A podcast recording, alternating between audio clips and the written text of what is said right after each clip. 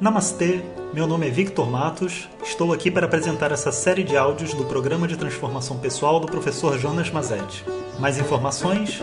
www.vedanta.com.br. Hoje o nosso tema é Desenvolvendo o hábito da solidão.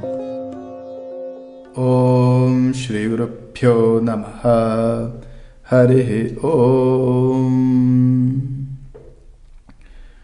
Bom dia. Hoje a gente vai trazer uma nova tarefa a ser feita, mas não é uma tarefa diária, é uma tarefa semanal.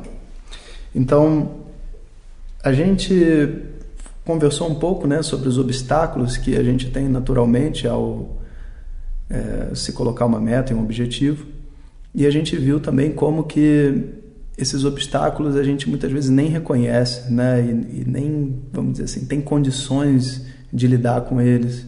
E por isso essa coisa de método, agenda e tudo é, é, é, muito bom, porque a gente acaba tendo essa oportunidade de, assim, de conhecer coisas novas sobre a gente de uma maneira muito sutil e, obviamente, necessitando de uma sensibilidade.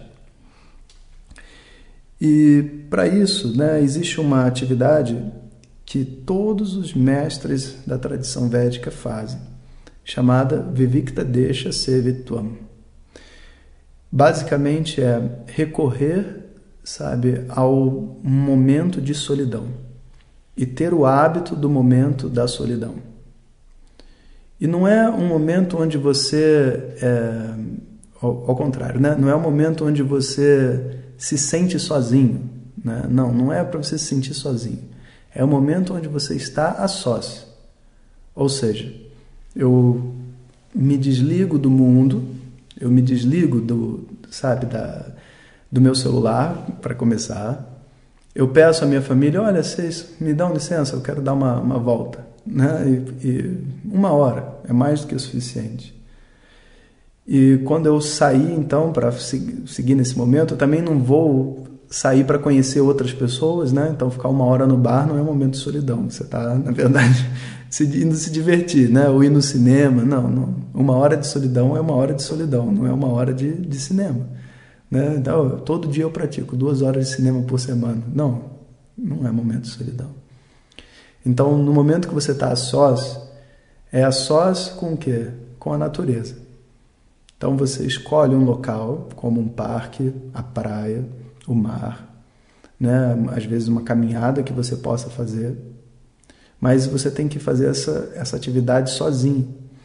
Você não deve levar o celular e você também não deve assim conhecer outras pessoas. Se, óbvio, se alguém falar com você, seja gentil, né? Não falo com ninguém porque eu estou fazendo meu momento de solidão, não é essa a ideia.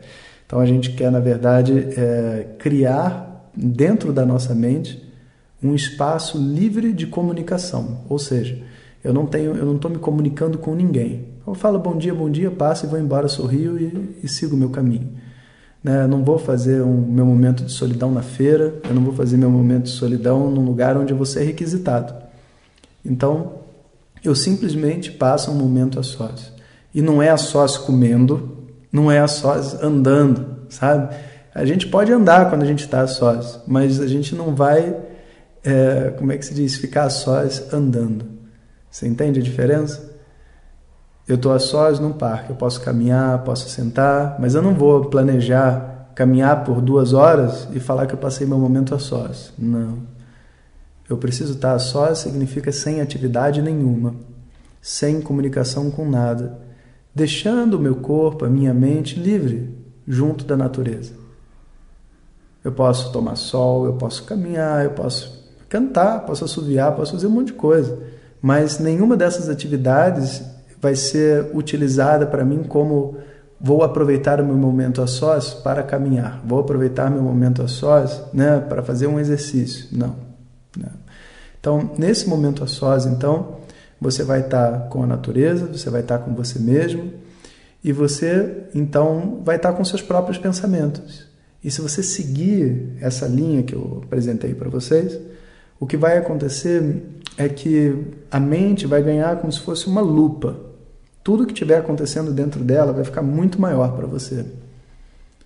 E você vai pensar sobre as coisas sem pressão de pensar em nada, só pensar, só sentir. Em algum momento você vai olhar uma flor, você vai interagir com um animal, com uma árvore, isso é normal. E depois você retorna de novo à sua solidão.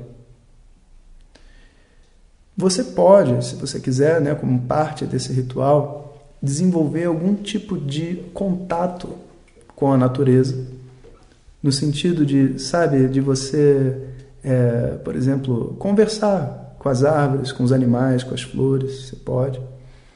Você pode desenvolver um contato até com Deus através da natureza. De você ir para o mar, né? Às vezes, por exemplo, você pode ficar sócio com a sua prancha, desde que você não esteja indo surfar, esteja indo ficar lá na, depois da zona da arrebentação, sentado com você mesmo, sabe? E pensando e fazendo qualquer tipo de exercício descompromissadamente, sem plano de pegar onda, sem plano de nada, não tem problema nenhum. Então, a mente ela vai ganhar essa lente de aumento e aí, naturalmente, você vai começar a conversar, às vezes com coisas inanimadas assim.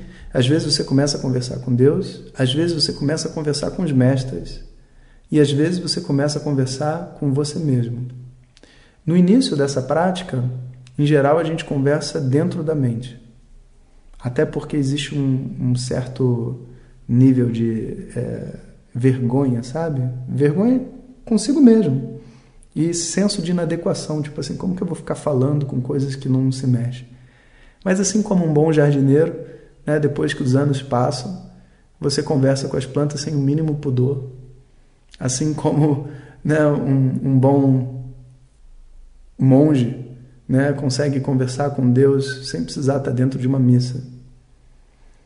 E talvez você consiga também, de alguma maneira, encontrar um canal para essa força que existe no universo, maior de tudo, que existe dentro de você. E a gente sempre, né, que se conecta com essa força, a gente se conecta através dos mestres. Inclusive, alguns dizem que o nome dessa força é até o mestre. Né? Outros chamam de Deus. Outros falam que é a essência do indivíduo. Outros falam que é a lei da natureza. Não importa o nome que você der. Mas é como se você estivesse criando nesse momento dentro de você mesmo o melhor amigo que você poderia ter. Aquela pessoa com quem você pode dizer qualquer coisa, com toda a honestidade. E o interessante é que se você fizer isso adequadamente, ele ainda responde. E você não está ficando maluco. Isso faz parte realmente de um processo, né, nesse caso, de uma meditação dinâmica. Inclusive, no próximo áudio eu vou dar algumas instruções para uma meditação estática, né? Isso é uma meditação dinâmica. Você fica sós, sem o contato com o mundo exterior, né? fazendo uma ação qualquer que não importe qual seja, com seus próprios pensamentos, conversando como que como com você mesmo. E permitindo né, os pensamentos se estruturarem, as respostas virem lá de dentro ou de fora. Depende de como você entende isso. Então, uma vez por semana, uma hora.